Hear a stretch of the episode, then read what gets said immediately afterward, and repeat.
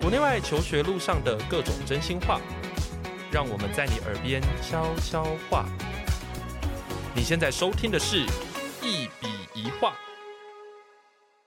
大家好，欢迎回到节目现场，我是赖老师。今天我们邀请到一位那个从小到大呢，就是各种竞赛都参加过，就大大小小的哈。然后他后来呢，先申请到这个台大医学系。哦，非常的厉害。然后台大医学系之后呢，后来不知道是为什么，不知道是什么原因，等下可以多来问他一下。就是他后来呢，就转到这个电机系去，然后现在呢，又多念了一个什么领导学程，反正就是各种资历，然后非常的丰富，等于是在科学领域这边跨来跨去啊，然后一直不断的挑战自己啊，这样子哦。所以我们今天呢，这一集我们希望可以来听听他在过去打那么多比赛的经验，如何造就现在的他自己。然后我们也想要去看。看到在大学的这个学习的期间，他是如何去做很多的跨域转换，怎么不断的去尝试一些新的挑战。那让我们欢迎晨晨，Hello，Hello，我要怎么介绍你？还是我已经介绍的差不多了？差不多了。哦，我需要提一下，你有什么地科奥之类的吗？还是你要不要先简单讲一下，就是你曾经玩过哪些比赛？好好好，OK。我以前参加过物奥，然后进到物奥的选训营，然后还有参加过画奥跟深奥。然后还有地科奥林匹亚，大概是这些。画奥跟深奥是也有东西。深奥过初选，但是复选好像那时候没有很认真的准备，就是那边睡觉的。什么意思？所以如果假如说别人没有睡觉的话，那应该是应该不会进来，还是不会进吗？不会不会。哦，那化奥呢？化奥是也通过初选啊，但是后来就没有继续去参加国手选拔营这样。所以是你主动不参加？好像是因为撞到物奥，还是撞到医学系的面试，我有点忘记细节了。哦，对对对对对。Okay. 但总而言之，就是你每一个奥好像都玩过。对，只要是科学类的，好像都有稍微碰到这样。哦，除了数学啊，对，科学几乎都有碰过一次。哦，好对，对对，还有地科奥啊。啊，对，还有地科有。地科奥是地科奥是进国手选拔营，然后拿到国手选拔营的前一半的资格。所以可以推荐到台大大气系，就是地球科学相关的科系，这样。哇，好厉害！哦，我觉得应该是是不是因为地科奥它本身的物理的东西也蛮多的，所以对你来讲其实它相对容易。因为地科奥本身它有蛮多科学的性质，就是它也有地球化学，那有地球物理，那地质方面其实也有跟一些矿物的化学变化有关系，所以其实它有点像是综合了所有的科学学科的一个。科学学科，嗯，嗯，所以你的那个要怎么讲呢？因为你玩过那么多奥林匹亚，而且基本上都可以通过初试啊，所以理论上你的基础底子没有差到哪里去，所以你要玩地科奥，基本上就是如鱼得水这样子。嗯，对对对对对。OK，那除了这些奥字辈，你已经有四个奥喽。那除了这四个奥之外，你还有什么？哦，高中的时候有参加过其他的小论文比赛，跟有一个叫台积电杯青年大科学比赛，嗯、对，然后还有一些数学像 TRML 竞赛之类的，嗯。嗯，对，还有铁人，嗯，还有智慧铁人创业竞赛，没错的，啊，OK，嗯，欸，所以我还比你熟，你。但总而言之，就是反正这样听起来就是真的超级多这样子，对。然后后来你就是申请到医学系嘛，然后又转学，然后又尝试了领导学程，大概是一个这样的历程，这样子。嗯嗯嗯。OK，好，那你为什么高中的时候玩这么多比赛呢？哦，哎，你是哪一个高中毕业的？我是彰化的坚强高中。哦，对耶，我们是彰化人。对，哎，我突然想到，哎，为什么没有念彰中？为什么当时没有念彰中？金城在我家对面。哦，你说比较近吗？对，真的近很多。哎，我现在突然想到，你是彰化人呢。哎，哎，真的对。好，哎，那为什么没有去一中？中一中，中一中，因为太远了。哦，太远了。对，因为通勤就要快一个小时，就也会蛮累的啊。就觉得自己精神不好啊！如果搬到那边住，又觉得好像高中还没必要到那么远的地方的感觉。哦、嗯、，OK，所以选高中基本上就是一个要怎么讲呢？就是离家近，对，离家近，然后离家近，然后去哪里都一样。因为金城在彰化还算是不错的学校，嗯、所以说就觉得离家近，然后又还不错的话，应该就没有问题啊。他有一个医科班吗？对，就是。对外不能说是医科班，但实际上是医科班的医科班。什么？为什么不能对外说？因为，哎，我记得教育部有规定，不能特别，嗯、呃，就不能有特别讲说什么资优。对对对对，没有申请不能特别讲。对对对对对对对。嗯，所以我们一传统来讲会说是好班，对对对对对，就是非常政治不正确的用法，好班，对对对，那其他的是什么？坏班。好的，那总而言之呢，就是、嗯、OK。我现在突然意识到，对我们都是彰化人，对。所以为什么那个时候会，就你们学校那时候打比赛的风气很盛吗？还是说就只有你自己本身是去找这些资源？嗯，蛮盛行的。因为大家如果对于科学学科有兴趣的话，然后再加上又会觉得参加这些比赛对于自己接下来升学方向有成长的话，就会想要参加这样的比赛。尤其是像对医科有兴趣的话，就会想要比生物奥林匹亚，因为它就是最接近医学相关的科系的。哦，OK，哎，所以你是参加这一些竞赛，嗯、然后想办法去累积吗？嗯、还是说当时还是也是有在探索的意思？哦，当时其实我觉得。对我来说，都还是在探索的过程，因为其实在这个过程中，自己一开始都还没有很确定未来想要学什么样的学科。那那时候觉得对物理的推导跟计算比较有兴趣，但又觉得念物理之后好像又不知道可以做什么，所以好像就需要再多看看、多探索的感觉。哦、嗯、OK，所以就是透过各种比赛，然后想办法去去认识一下不同的领域。对，可是你后来不是？如果假如说是以电机来讲，你不就是又稍微又走回来了一点吗？因为我觉得就是在高中的时候，真的好像还不认识很多的领域，就不太知道说，例如说电机或医学，实际上真正在学的是什么。那同样，其实对于一些可能像社会科学或是哲学，其实蛮多大学有的领域，在高中的时候都不太认识。嗯、那在这个不太认识的状况下，就因为不认识，所以也不会去选择或不知道怎么选择，但。到高三的时候，是真的一定要去选择的时候，就会有一点算是听着大家的建议或大家觉得比较好的方向去做选择。但实际上进去探索之后，才比较认识这个环境，还有这个知识体系到底在传递什么样的的系统这样子。哦、嗯 oh，OK。可是这样听起来有点矛盾呢。应该是说，嗯嗯，我试着讲一次哦，就是说，啊、你前面呢在做的那些探索呢，基本上是为了要去看一下自己的兴趣到底在哪里。嗯、但是你到了要选择大学的时候，你还是。有点像是被大家的影响，然后去选择了医学系，嗯、这样子吗？那所以前面的竞赛的探究，到底实质上它对你的意义到底是什么？哦，因为其实前面竞赛的探究还是比较是在单一个学科的探索，就单一学科。对对对，比较单一学科的探索，就是看看自己对这个领域到底是不是有兴趣的。就是对，例如说生物可能是比较偏向是记忆跟去分析的这种的操作方式，嗯、那物理可能会比较是透过计算推导的方式去做。学习这样就是比较像是去了解自己对哪一种的学习模式跟知识建构的方法比较有兴趣。以现在来说会是这样的感觉，但是那时候没有意识到是这样的感觉。哦，OK，嗯，就是说你在玩的时候只是有点懵懵懂懂，然后反正那个环境刺激你觉得说好像需要去参加，所以你去参加了。纵使有一些你可能中间睡着了之类 总言之你就是有去参加了。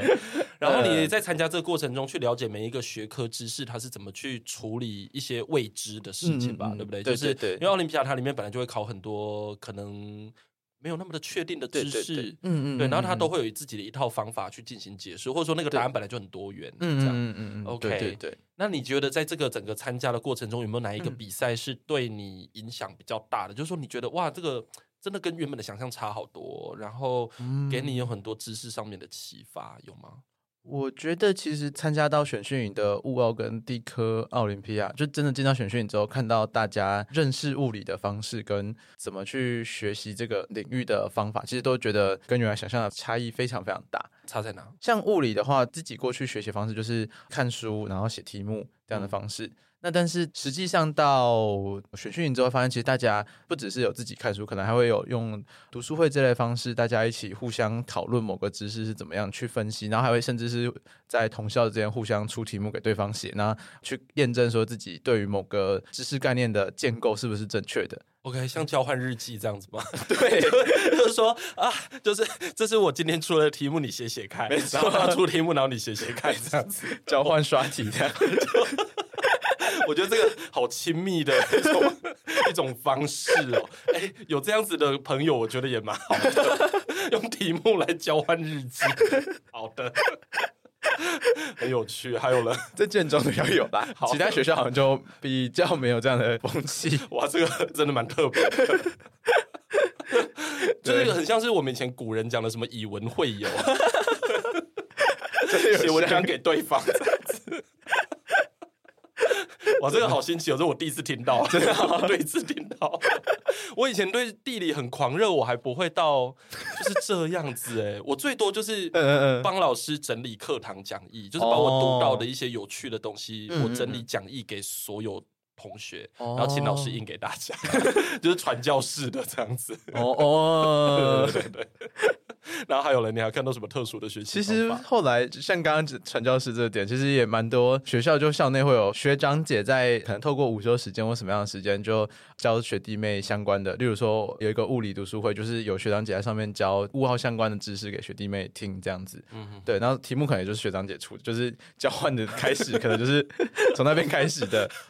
而且蛮多学校好像都有类似像这样的事情。嗯、那也因为有点像类似这样的风气，所以我们在我大一的时候有在彰化呢有办一个有点像奥林匹亚的互相学长姐回来分享给学弟妹，就是教知识这样的应对。哦、嗯，对对对，对，因为其实，在我们做这份工作以前，嗯，我其实听到的培训方法大部分都是社团，就是学长姐，对，然后传给学弟妹。嗯嗯嗯，没错。反而老师不一定是主要的主角。对对对，对对对，老师可能。对于这些知识，可能也稍微有点久了，对，或者是说，可能也比较不太那么了解那个模式，因为那个模式其实蛮特别，嗯、因为甚至有时候我们在奥林匹亚里面看到的东西，不一定会在大学看到。嗯，没错，没错，对。而且你如果单纯的拿大学的东西来教，其实也不太是奥林匹亚要的方向。嗯，有时候对，奥林匹亚会更重视更深一点的思考跟应用。大学可能有时候会比较在意这个知识学生是不是学会了就够了这样子。嗯，对对对，可能会稍微更难一点，在奥林匹亚的方向。是，OK。所以你参加这些比赛，你的重点是要去看不同的学习方法。对，我觉得一方面是。想看不同学习方法，一方面也是有时候 不太想待在学校，就想出去看看。哦，所以你才会想说啊，打比赛打到一半累了，好了，睡一下没关系，反正我只是出来看看。哦，所以是笼子的鸟，找一个机会飞出来，这样子吗？好像也是。其实我们一开始比地科奥林匹亚的时候是不想考段考，所以就。因为选训你可以考到段考，就可以不用考了。哦，对，原来因为比赛基本上对学校来讲是一个比较 advanced 的一个活动，嗯、对，所以你是透过一种非常，就是以学校来讲会觉得哇，你真正的认真的乖宝宝，殊不知是一个反叛，就是说我没有想要考试，所以我就透过这个竞赛赶快离开学校。对，哇，我真的是很酷。我真的觉得这个大概真的只有奥林匹亚的选手会做得出来，真的，真的。就是看到各种这种很叛逆的行为，真的只有奥林匹亚。其他的同学，我觉得好像相对的，我觉得那个手段有时候都不够激进，像这我就觉得蛮激进的，颠覆本质的做法这样子，而且又不是违反任何对对。规则的情况下，对。不违反规则情况下的反叛，很厉害。OK，所以学校也应该是把你当做一块招牌吧？嗯，我们学校其实那段期间蛮多参加奥林匹亚的选手，所以其实就是我进到选训营就有两三个学生的。那附近几届其实都有蛮多学生进到选训营的，啊，所以每年都有持续有招牌输出这样。哦对对对。但是，呃，那你们班那个时候，如果以台大医科来讲，有几个？我们班有三个，三个那蛮多的。对对对，台大医科一班三个。对对，我们班三个。那其他的医科？其他的医科差不多是十个左右，也很多哎。你们班几个人？四十？那我们班四十五啊，是比较多的班。哎，可是你这样子也已经到三分之一啦。对对对，快要三分之一。也就是说，在你们班只要维持前百分之三十左右，大部分都在一科班。在一科，就我不太确定，包括重考下去的话，可能又有再多一点点，是二三个之类的。哇哦，那你知道现在的一科班长什么？就是你们那个班现在长什么样？现在好像听说被拆散了，就是现在为了让那个好班不会那么太明显的突出，就会把它拆成三个班，就说不希望它太违法。对对对对，太明目张胆。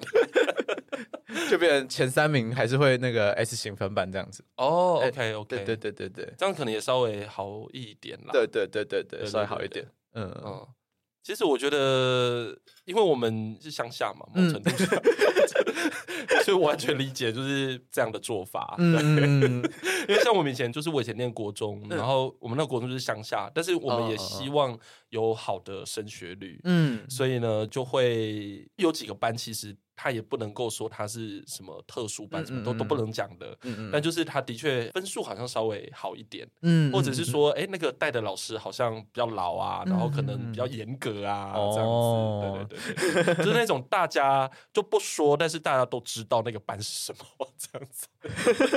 特殊情况这样。嗯。好像是也都需要集中资源啦。嗯嗯嗯。因为我念的是公立学校。他们还是会有一些那个，就是集中资源，但我不知道现在的情况怎么样。但至少在我那个时候是有这样的情况，这样子。哦、嗯，应该还是有一些国中有这样的状况。对，嗯，就是大家真的很辛苦，只能这么说。OK，那那段打比赛的时间，或者说在高中，你觉得你快乐吗？嗯、觉得还是蛮开心的。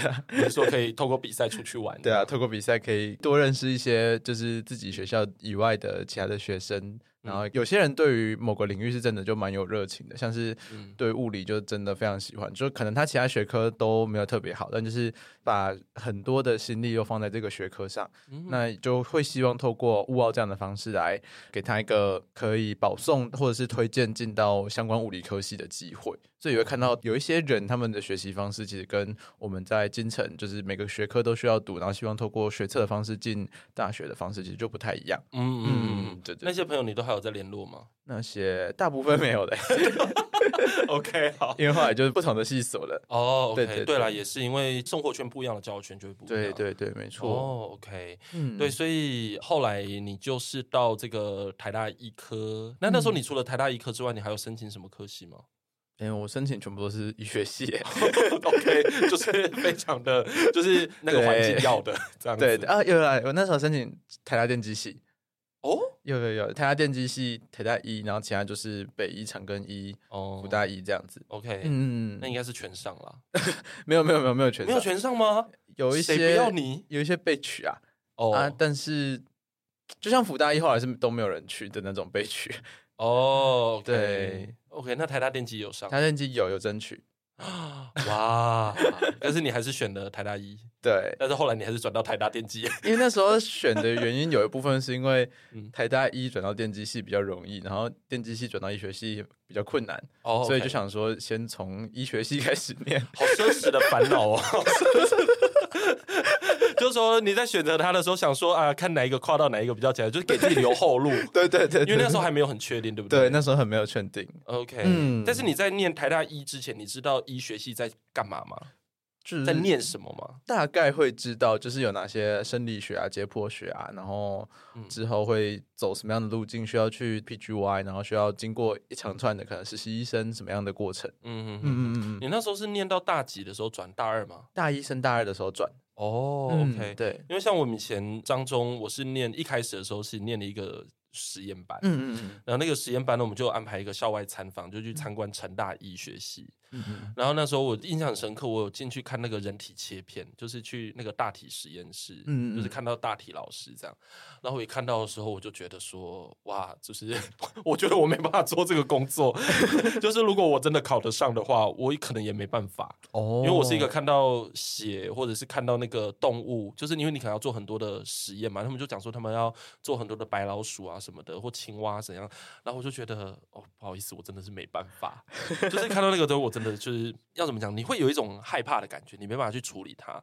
所以我那时候就已经很清楚知道说，反正科学或医学这一条路，就是对我来说是完全不可行的。哦，所以你那个时候你是知道自己是碰这些东西都 OK，那时候碰起来都 OK，但也没有真的很实际去切过，就是会有血跑出来的那种动物，或是因为不可能切到病人，就也没切过病人，所以也不知道。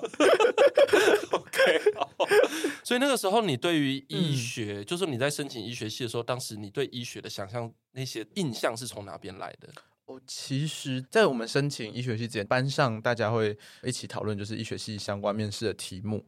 那这些就其实会包含蛮多，就是实际上可能怎么跟病人互动的一些问题，或是说像现在医疗法规，像健保目前遇到了哪些问题？那健保的问题又会导致哪些？例如说药价之类的问题，那这些问题之间是怎么样互相串联的？嗯，嗯，对。然后或者是比较偏向是，因为台大医学系那边会考一些比较偏向是自然科学的考题，就是他们会有考生物的切片观察，然后也会考。化学的实验题，所以我们也会大家一起去实验室，就练习做这些实验跟操作，这样。嗯，嗯，OK。所以你那个时候也是透过在模拟面试的时候，对医学系有一点点认识，这样。对，是透过模拟面试的时候，对他比较有了解的。哦，OK。嗯。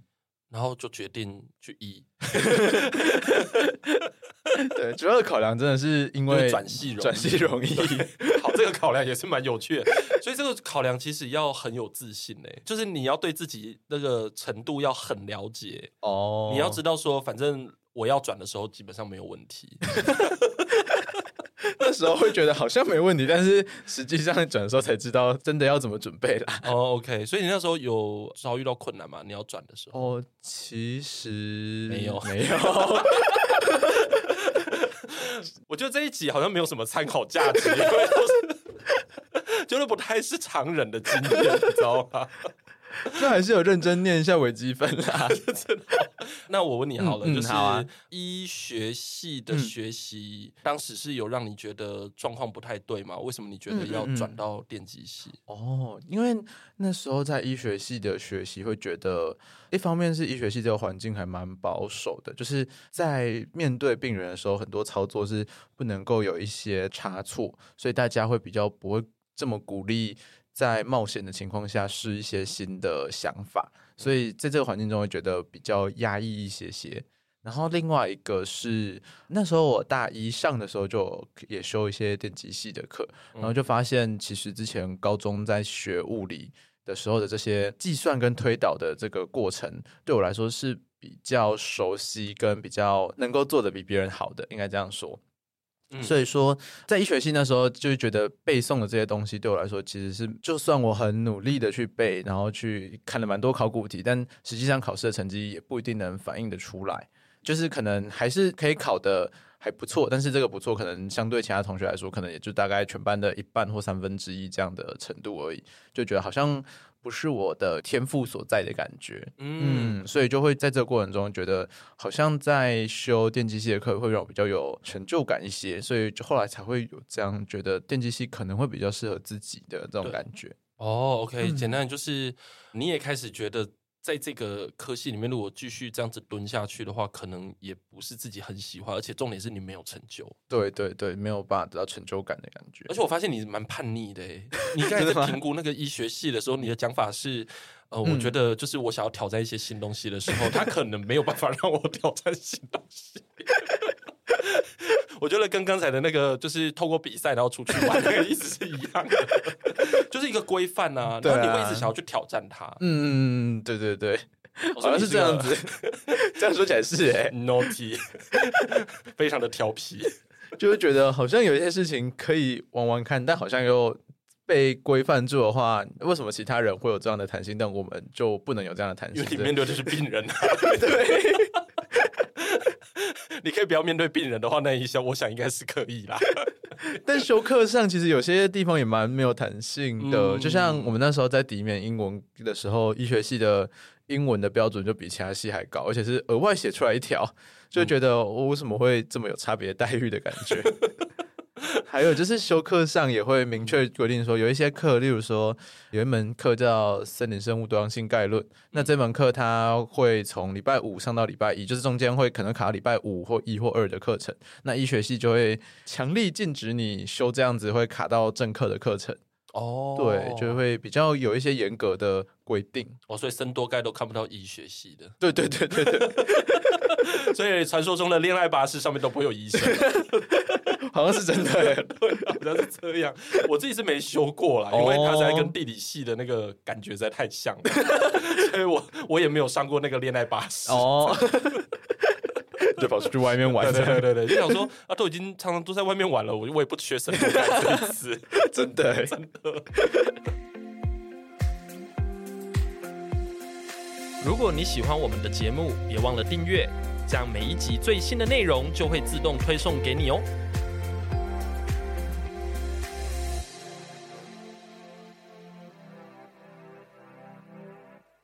OK，所以你后来就到电机系去了。嗯，没错，后来就到电机系去。啊，有比较开心吗？有觉得比较自由，对，比较自由。然后另一方面是真的，在这个环境中，不管是考试成绩，还是说自己理解课程中的内容的速度跟专注度都比较高一些。就是书卷吗？我没有到书卷啊。哦，对对对。就是也很厉害啊，就是成绩有明显的好起来一些，但是没有到书卷那个程度，因为电机系的书卷奖确实也是蛮难的啦。没有，而且如果假设你在拿书卷，然后又去那个什么创新学程，我就觉得这真是蛮变态 就会觉得说怎么会有这样的人？可是的确是哎、欸，就是说，如果因为像你就很喜欢挑战一些新东西，我觉得电机系给你的束缚应该是小很多。对，你只要把他的课该修的修到齐就可以了嘛。对，那阻力就会小蛮多的。然后要探索新的方向，也不会像医学系，医学系的课程都会蛮固定，什么课就是在什么时间。然后甚至是如果你哪一门。因为某一些课程会是用 block 的形式，嗯、也就是说几门课会把时间合在一起上课。那这样的情况下，可能你一门课被当了，其他就要一起重修。哦，好可怕啊！就是未来的时间上就会被卡住某些时间，就会很麻烦，就很有机会会延毕。哦，对，所以每一门课都需要很精心计算，这样子对，不能被挡。哦，是不是因为像医学，他们对于自己专业的想象其实还蛮固定的？嗯，对，对，而且他需要确保你有这个品质，对对对，因为你要做的事情其实就是医生，嗯嗯嗯，对，没错。但是我们在工程，我们可以做很多东西，嗯嗯，对吧？你不一定是要当真的是什么电信或什么光电的工程师，你可以做很多。其他的事情，对，甚至我听过你们有人去卖那个什么健康餐盒啊，很多啊，就是 没有搞工程师的人超级多的，啊，对啊，有很多做医疗产业的，啊，哦，对啊，然后做创投的也有，对啊，就是什么都有，对啊，台大电机我觉得就是怪咖很多了，就我我身边的这学儒也是啊，哦，对，都是都有某种程度上面的，就是怪怪。嗯就是极度优秀，然后极度的乖，就好的好的好的那一种，赶快补一句，没关系。OK，可是你是因为你后来还有去一个创新的学程嘛？对对对，我在大四的时候申请台大的。创新领域学士学位学程，对，嗯，对，OK，所以我觉得这里可能需要跟听众就是介绍一下这个学生，因为这个等于是其实是我们的高等教育它正在整个环境上面的变化嘛，嗯嗯，对？对，就是他目前在蛮多的大学都开始重视，例如说有一个学生他对风力发电这件事情有兴趣的话，那他同时又对于风力发电机对于周边的住民有什么样的影响？然后甚至是整个政策上要怎么去推动改变，让绿电这件事情可以更有效的实施。那他如果对整个这样的议题是有兴趣的话，在台大或是任何一个大学，可能都没有办法找到一个相对应的科系来满足这样的需求。那所以现在蛮多的大学就会推出类似像不分系或是跨领域学士学位学程的方式，想要回应这个问题，也就是让学生可以去自由组合校内的，例如说像刚刚的状况，他可以去修。电机系的风力发电的课程，那再去修法律系相关的法律专业的知识，和例如说在地理系做田野的方法，去认识当地的居民对这件事情有什么样的看法跟想法。那综合这些，再去回应他自己关注的议题。那像我们台大的创新领域学士学位学生，他就是用类似这样的方式，就是学生要在这里面去修专题实作课跟异地学习课，透过实际上到那个场域去观察，跟在这边实做一个专题去。试着解决自己提出关心的某个议题，这样子。嗯嗯嗯。所以你自己本身是这个学程的第一届？对，我是第零届的学生。什么叫做第零届？因为这个学程在台大开始实施之前有。办了一个第零届的试办期，那这个试办的意义是让学位学程那时候的毕业学分跟整个制度，老师要怎么跟学生互相合作来让学生学习的更好，这些都还没有一个很明确的想法跟规范。那第零届的意义其实就是有点像在 debug 这个学位学程的所有制度跟老师学生互动的方式。所以那时候我们就是在帮老师们去想说，未来如果学生多的话，我们假设要办师生交流会，可能是一种什么样的形式？那如果学生想要修的课真的很不一样，那什么样的学分设计安排可能可以更回应到学生自己去解决自己想要的问题这个点上？嗯，OK，所以会参加这个学程或者是念这个学位的人，通常个性上是怎么样的？嗯、哦，个性上可能是。一方面是比较勇于挑战的，因为在这个学位学程中，嗯、每个人要解决一个自己有感兴趣的议题，嗯，所以在这之前，你应该会对自己稍微有一些认识，嗯、然后知道自己对什么事情有兴趣，这是第一个。嗯、那刚刚第二个说到勇于挑战，是因为在这里面，你可能会需要跟很多不一样地方的利害关系人去做合作。嗯，那举例来说，我现在做的题目是创造力教育，嗯、那我就可能会需要跟不同学校的老师，然后跟他们的学生，那跟学校的行政单位，那。在跟我自己现在在另外一个智慧铁人创业竞赛中去担任辅导团的角色，那可能会跟创业竞赛中的不同的人又会有各种不一样的合作，所以需要勇于去跟这些不同的人去建立连结，然后去试着做一些不一样的事情。哦，嗯、对，我发现你好像一直都对方法很有兴趣。对吧？就是像之前你在什么奥林匹亚的时候，你关心的其实也是方法，嗯，然后以及它的效果，嗯嗯嗯。然后你现在在做这个创新学程的这个过程中，其实你也是在学习方法，然后再看不同的方法，然后以及它可以产生出什么样的结果。对对对，就是在这个过程中。其实就像是田野工作的方法，或者是像我们在创新设计学院比较重视的是设计思考的方法，嗯、或者是一些跟人互动的比较偏向是互动之间的这些方法。其实我自己就觉得是蛮有兴趣，然后也觉得这些是真的蛮可以实际上回应在我关心的一些专案之中。哦、嗯、OK，所以其实你的领域应该说是非常的跨吧，就是说。嗯你除了有很深厚的科学背景之外，其实你对这种跟人接触，然后社会，然后教育也都非常的有兴趣，而且你甚至会想要把他们结合在一起。对对对，没错。哇哦，好未来的感觉，就觉得说，嗯，这个就是未来需要的人才啊。可是像这样子的话，等于是你也要对，因为这个学程相对的弹性嘛，对不对？而且其实稍早我们有聊天聊到说，其实你是没有办法直接在外面直接透过考试进来的。对对对，你得先成为台大的学生，然后接着再去双主修。对对对对，然后 maybe 放弃你原本的主修。对 对对，要 用这个方式，所以你等于是真的要很了解自己喜欢什么东西，然后你才知道要怎么去组合那个课程。嗯，所以我觉得比较好奇的一点是，你是怎么去确认自己你想要的专业？哦，嗯嗯嗯。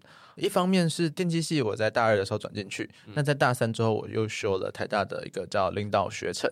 那在领导学程中，就开始看一些比较多不一样的社会创新的议题，就包括可能是难民教育，或是大家对失败这件事情的感受，嗯，要怎么样去突破大家对他的想法，让让失败可以成为大家的一个正面的帮助。就还有其他蛮多的社会议题。那看这些议题之后，就会觉得其实自己好像有时候也可以在某些事情上发挥一些社会影响力，这样子。嗯，那意识到这件事情之后，就会开始去思考说。自己能够在什么样的议题上发挥一些影响力，就是一方面是我自己比较擅长一些什么，然后还有比较现实的话是现在什么东西可以带给我经济上的。资源，然后还有就是我自己到底喜欢什么，就是这些擅长、喜欢经济上的资源等等的这些综合起来，让我发现目前在这些东西的集合点上的会是比较偏向城市相关的那一块部分，跟我自己在做创造力教育推广的这个部分，所以我其实有点像也是透过某一种框架来分析之后，发现自己在这些东西的交集中到底是什么。对，所以到现在你已经快要毕业的这个状态里面，嗯、你就大概知道说哪些元素是你想要整合的。对对对对，没错。所以你实际上你应该有讲到一个创造力教育嘛，对不对？对对对，所以你可不可以稍微分享一下，就是说在目前的这个状态里面，你觉得你想要整合的东西是什么？比如说你是想要透过科技的应用或教学的应用，然后来达到社会的平和吗？还是什么？OK OK，其实，在创造力教育这一块的话，目前我还比较算是在做研究的状态。嗯、就是目前其实比较好奇的事情，是因为台湾从二零零二年有推一本叫《创造力白皮书》，就是希望各县市政府都可以推广创造力教育开始。那从那之后就一直有做创造力教育的发展跟推广，但是到大概现在二十年之后，有蛮多的政策已经不见了，就是这些创造力相关的实际上执行的单位也都慢慢的消失。那我就好奇的。几件事情，一个是这些创造力教育政策提出来之后，每个老师们或者是每个学校，他们是怎么样去思考和执行这个政策？就是从很大的政策面执行到比较小的一点的老师的这一端的时候，从一个比较大的范围到一个小范围这个过程中，老师是怎么思考这件事情，然后怎么样去回应这个政策，然后到另外一个方向是刚刚提到，就是说在二零零二年提出来那个政策，到现在有很多计划都消失。嗯、那为什么这些计划会消失？那是大家不重视创造力了吗？还是到现在过了二十年之后，这件事情有什么样的改变？大家是认为创造力已经根植在我们的生活中，所以我们不需要再特别用课程的方式去介绍嘛？还是说，现在有很多的组织在透过一些社会创新或是创意竞赛的方式去推广创造力，所以政府觉得他们不需要再做类似的事情。就是想要了解的是说，比较像是政策跟老师之间的对话，还有中间过程是怎么样做改变的。哇，wow, 好教育政策的，嗯、这是一个题目啦。对对对对，就是我们之前如果在念那个教育学的话，的确会讨论到这个议题 就是说政府它挹注的资源，它到底创造了什么？因为教育东西有时候你很难衡量，对对对，对吧？你要怎么去衡量创造力这件事？嗯、然后以及什么样子的教学环境，它可以真的有创新？嗯嗯嗯，对吧？那这个其实是一个很大的一个课题。对，就确实是。至少对创造力来说，很多人都有不同的评量方式跟定义的方式。嗯、那每个老师想教的创造力其实也不太一样。一样嗯、对，所以其实最好奇的其实就是每个老师想教的创造力是什么？那为什么会这样？嗯，哦，OK。所以你有觉得有什么样的方法是比较好激发创造力的吗？嗯、就是以你个人在教学的时间上。哦，OK。嗯对我来说，我目前比较常用的是一些创意思考的框架，一个叫做 Scamper 的框架。它是一个，例如说，你可以把一个想法或一个概念去做放大、缩小或反转，或是结合。那举例来说，嗯，突然间要想，好像有点难。你可以讲一个很简单的。好啊，好啊，OK。就举例来说，以前在卖奶油的时候，都是用一块很大块的拿出去卖，但是。到了大概是一九八零年代的时候，就有人发现，其实把奶油的体积缩小，变成一小块一小块的即食的奶油，其实它的销量会更好。因为其实，在那个年代就开始有比较多人的生活方式是一次只想要用一小小块的量，或者是他在例如说办公的区域想要放这样的食物，那每个人都不希望在切的时候去弄脏手，就希望可以很快拿到一块奶油，然后就可以直接去使用它。所以透过这样子把奶油的体积缩小的方式，其实。反而创造了一种更高的商业价值。嗯，那在很多情况下，像之前卖刮胡刀的时候，本来也是一整只刮胡刀的底座跟刀片一起去卖，嗯，但后来发现，其实把它们拆开来，就是变成刮胡刀的柄跟刀片两个分开卖的时候。这时候赚的钱反而可以更多，因为刀片可以卖得更贵一些，那消费者会买更多的刀片，那就可以让商家可以赚的钱会反而是更多一些的。嗯，所以就是可以利用像这样的创意技法的方式来协助学生，就是去思考说，那现在自己的专案中，他可以用什么样的方式去把某些概念放大、缩小，或结合反转的方式去创造出一些新的想法。哦，简单的就是说，比如说，我们都认为那个东西应该是要长某一个固定的样子。嗯嗯，对。但是有没有可能它可以有不一样的样子？对，就是你开始去颠覆它一个很本质或是既定框架的想象，嗯、然后去尝试去问说有没有可能？那假设它可能的话，那它背后的那些成本啦，以及耗材啊，等等等等等，嗯，就是会产生什么样的变化？对对对对，然后去重新做评估，有可能在放大或缩小之后，本质中重要的一些东西就会改变了。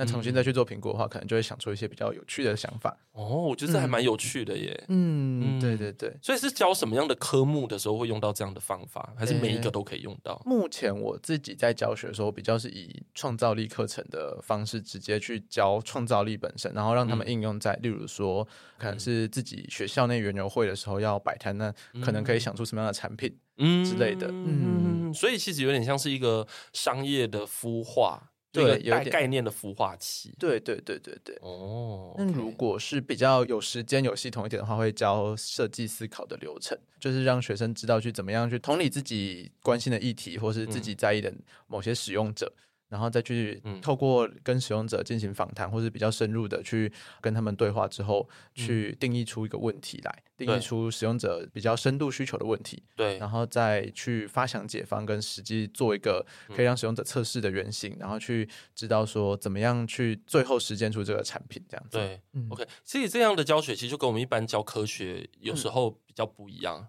当然，我们科学也是可以教创意，但是因为科学它已经有一个固定的知识，嗯，所以其实，在你要创新之前，你必须先把这些底打好。没错。那我好奇的点是说，比如说，我们一般教科学，大概就是真的会希望透过比如说比较好的论述或比较好的概念的整理，嗯嗯，让学生可以更好的去吸收那一些东西。那你自己，因为你接触的这种创新教育的东西还蛮多的，那你会把那些比较有所谓的创新教育的一些方法，会用在你的科学教育上吗？哦，在科学教育上，我觉得有两个方向，一个是其实这些科学的知识的本质，某些程度上是为了解决我们生活的问题，嗯，所以会在教学的时候会比较重视在思考说，到底什么样生活的现象跟这个科学的知识有关？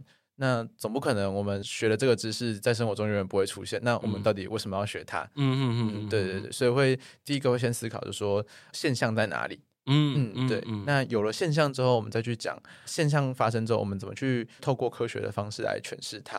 嗯。所以其实教学的架构就会整个翻转过来。过去可能会是先告诉你说知识是长这样子，所以它可以应用在某个地方。嗯。那现在会变成说，我们先看到一个现象，那试着去回应这个现象的话，我们可以怎么去分析它？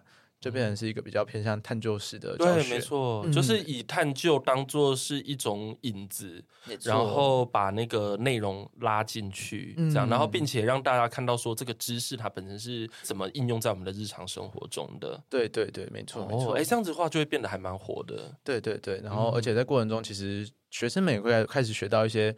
如何建立一个模型的概念？嗯，就是把一个现象转换成一个比较偏向是数学或物理的语言，或是其他科学的语言的方式。嗯、那用这个科学语言，我们要如何去更深入的去做讨论？对，那其实就是在做研究的一个基本功了。嗯，因为这个就有点像是说，我们先把那一些看起来有点乱乱的东西，先整理成可被理解的，或者说可以分类的。嗯、没错。然后当我们进行分类跟梳理之后，它就变得是一个可以。分析，然后进一步产生结果的东西，这样子。对，没错，没错。哦，我觉得这样还蛮清楚的。嗯嗯，对。但是比较困难的，当然还是在找到现象这件事情，因为其实蛮多现象也是需要日常生活的观察才会发现，它其实是跟科学的某些原理有关系的。哦，OK。所以代表说，那个其实对一个老师的挑战其实非常的大。对，在备课上其实就会更需要自己也要需要做到日常的观察，才有办法。真的，因为如果假如说你对你的日常生活的观察如果不够多的话，你是没有办法把这个东西直接用在教学上。嗯，没错没错，对，因为你的重点其实是把那个方法教给大家，所以那个案例本身可能也必须是好懂的，对，而且很具体、很直接的东西。嗯，对，哇，好累哦，这种。我现在想的是说，如果假如说那个老师他本身没有像你这样子有广泛的科学背景，然后你又对创新的教学法或者是创新的引导法，就是有一定的涉猎的话，嗯，哇，那是对老师的要求其实非常的高诶，就一般老师其实很难做到像你这样。光是要例如说物理的知识要拿出例子来，其实很多时候我也会拿地球科学里面的例子，所以其实地球科学中有蛮多现实生活中看到的状况，其实就本身就是应用到某些物理知识。那在这个情况下，就会觉得。比较容易去找到一些可以互相呼应的点。嗯，OK，好，这样大概了解了。因为你当然一直都在这种创新教学，或者说在这个教育的领域，你一直都还蛮有兴趣。可是其实这个对一般念工程的人来说，对，其实可能比较不会走这一条路。所以你应该是在你们班上算是比较特别的，嗯、对，就是不是一般的工程师。对对对，对，那是什么东西？当然，因为起自于你对于这个方法有兴趣嘛，嗯、对不对？那是什么样的原因让你觉得，嗯，就是你对像教育？或者说，对对创新这件事情有兴趣，你的原因是什么？我觉得，如果是对教育有兴趣这点，其实一方面可能是某种程度上喜欢跟人互动，但是这喜欢跟人互动是有时候是一种分享知识的感觉。因为其实，在高中的时候，之前提到物理读书会的方式跟学弟妹分享知识，那就觉得在那过程中，其实自己是觉得蛮喜欢那样的。氛围跟自己能够分享一些东西的感受，嗯，所以我觉得那是一个对我来说我会喜欢教育的原因。那在创新这一块，其实有时候只是为了解决一些问题，不管是现实生活中，或者是说遇到了议题，或者是说自己现在要做什么决定之类的这个状态下，会不知道怎么样去选择，或者不知道怎么样去对某些事情做出回应的时候，就会想要学习一些方法论。那当这些方法论应用下来，其实就变成是一个很多时候他们其实都在创新的场景中去被使用，但是实际上用在生活中的时候，也对我来说是一个蛮。能够协助我梳理现在状态的一个方法，嗯嗯，所以其实你一直来都对于这种新东西要怎么讲呢？很多人其实会害怕新东西，但是你其实会觉得兴奋，而且你会想要去面对它跟处理它，对对对，面对它、处理它、放下它。所以你一直会一直不断的去尝试新的，对对，会一直去试一些新的、不同的想法跟做法，这样。对，而且因为你有那个科学的背景，所以之后如果假如说是在这种科技的应用上面或科学的应用上面，你可能也可以施得上力，因为你有相关的背景知识。嗯嗯嗯嗯，对对对。哦，OK。你有现在有料想到你未来会想要做什么吗？就除了比如说你现在可能要继续念书，嗯嗯嗯，然后可能要进修啊什么的，嗯，嗯，那你自己有对自己的人生，比如说可能五十岁的时候、嗯、或四十岁的时候，大概会长什么样子吗？你有想那么远吗？还没有哎、欸，就是真的还没有想过，因为毕竟现在做的东西太多元，然后太多种类了，嗯，所以其实真的没有料想过接下来可能可以。将它们结合在一起，变成什么样的样子？因为确实目前在做科技的方向跟做创造力教育这两个面向，自己还没有找到一个比较适合把它们结合起来的一个机会。当然是可能需要一些时间在沉淀，然后思考看看。哦，OK，嗯，对，对，其实因为像这个跟我们一般台湾的那个传统的概念其实不太一样，因为我们都会觉得说，你高中就是选了一个大学，然后大学呢，你就是反正看你的专业是什么，嗯嗯，然后你未来的工作 maybe 就是什么。可是你的概念不太一样，你的概念其实有点像是说。我其实都还在探索，嗯，但是我已经把方法学的蛮多的了，嗯，嗯然后你一直不断去累积你的一些经验，嗯嗯，然后你一直不断的想说，那有什么东西可以再创新、再做结合，所以某程度上其实也还蛮像在创业的。你现在只不过在吸收一些养分，然后看各种经验，这是我的观察吧 是吗？确实也是，就是有点像是在创造一个新的东西，这样。对对对，所以回到创新领域那边，其实。创新领域学士学会学成的创就是创造，然后新领域就是创造一个新领域这件事情。所以我觉得某种程度上其实就在回应。我要怎么样去做一些，在进入一个新的领域过程中，我可以做什么样的事情，然后怎么样去认识这个领域中重要的一些人跟做什么样的事情，这样。哦、oh，OK，因为我觉得其实很多人都会觉得有点害怕，像这样子的学生可能太弹性了，嗯、然后根本就不知道在干嘛。嗯嗯嗯，对。对，但是其实它的核心是方法。对对，对。如果是方法的话，那不一定有一个很对应的知识体。对对对。对，其实其实我们会比较多一些是用设计相关的方法来让大家思考自己的专案。哦，对对对，所以这个很像什么社会设计或什么社会创，对，其实是社会设计。社会设计的某一些方法论，其实也是用设计思考的方法论，只是看每个人遇到的议题。如果遇到的议题可能偏向社会议题的话，就可以用社会设计的一些架构跟思考的方式。嗯，那如果比较偏向是科学相关，那可能就是又会需要用科学的一些方式，但是可以透过设计的方法去思考说这些。技术跟人或跟社会之间的连接，这样，嗯嗯嗯嗯，因为像你今天讲的这个，我就觉得说哇，好有既视感了。因为我前几天才访谈我们的 team 里面的另外一个老师，叫谢达文，哦嗯、然后他就是台大社会所的博士候选人，嗯嗯嗯，然后因为社会学嘛，很多人就觉得说，念社会学到底要干嘛？就是就是对社会科学的一些基本的疑问，其实社会学上面那边都其实都看得到。嗯，可是呢，我听到他讲完之后，就会觉得说，哎，自己像我们地理也是这样嘛，就是说。说，嗯，你学到最后其实都在学方法，对对对，然后以及比如说你怎么去整理论述，像社会系在这方面的训练其实非常的扎实，就是怎么去观察社会，然后怎么去梳理，然后用什么样的资料可以佐证，然后你要怎么去理清那个问题，嗯嗯嗯，所以很多人都会觉得说啊，这个其实就是看起来很学术或者是非常的学院派的东西，嗯，可是其实在现实的社会里面是很有用的，嗯嗯嗯嗯，而且因为它可以帮助我们快速的去掌握一些状况，嗯，虽然这个能力它没。没有办法，那个谢导演讲了一句话，他说：“这个是没办法写在履历上的，可是可是他的方法很重要，也是他的价值所在。”对对对，对，所以是有时候我们会在讲创新的时候，很多人都会觉得说，哈，什么意思？就是会觉得说，可能是一个比较 fluffy 的字啦。嗯，就有一些人可能会这么认为这样子。那我想问你最后一个问题，就是说，你觉得，当然，因为你有工程背景，所以大家可能对你的专业，就说，其实某程度上是 fix 一个很传统的一个专业这样子。对。那你觉得，如果假如说我们今天真的训练了一个什么社会创新，或者是你真的一直在做所谓的创新的事情，嗯、然后别人无法了解你的时候，嗯、就我们要讲一个很现实，就有些学生也是这样、啊，对对对，就是做一些很创新的事情，然后别人无法了解你，那请问你这个时候你要怎么说服大家你的专业在哪？哦，嗯，也蛮现实的吧？对对对对对对，没错。觉得其实某些时候，一方面来看是我自己觉得我在做这些事情的时候，一方面都会试着在跟其他人沟通。嗯、就是我觉得以一个刚刚、嗯、其实有讲到说，实际思考最后一件做的事情是原型实作跟测试，嗯、就是会把自己想象中的产品或自己的作品，可能用某种方式提供给其他人参考，然后去。请他们做一些回馈，那我就在做这个专题或是做这些事情的时候，一方面也是在做这些事情的某一段时间，可能就会找一些比较熟的，不管是老师或是朋友，或者是在修课的时候的其他可以给建议的人，就是给他们看看我目前阶段性做了什么事情，至少他们比较知道我在做什么，透过他们的角度去给一些回馈，所以就是这样透过制作回馈修正，然后在制作回馈修正这样的循环中，其实就比较可以建立一套自己。对于自己在做什么事情的一个论述架构，嗯嗯，然后当这个论述架构比较清楚之后，又可以在对外跟更多一点点的，可能是一小群人，就是可能是系上所有的同学，或是其他对某个小领域有兴趣的人去做论述。那做这个论述的过程中，其实就会慢慢去修正说，说知道自己在做的事情跟别人期待、别人眼中的事情到底差异在哪里。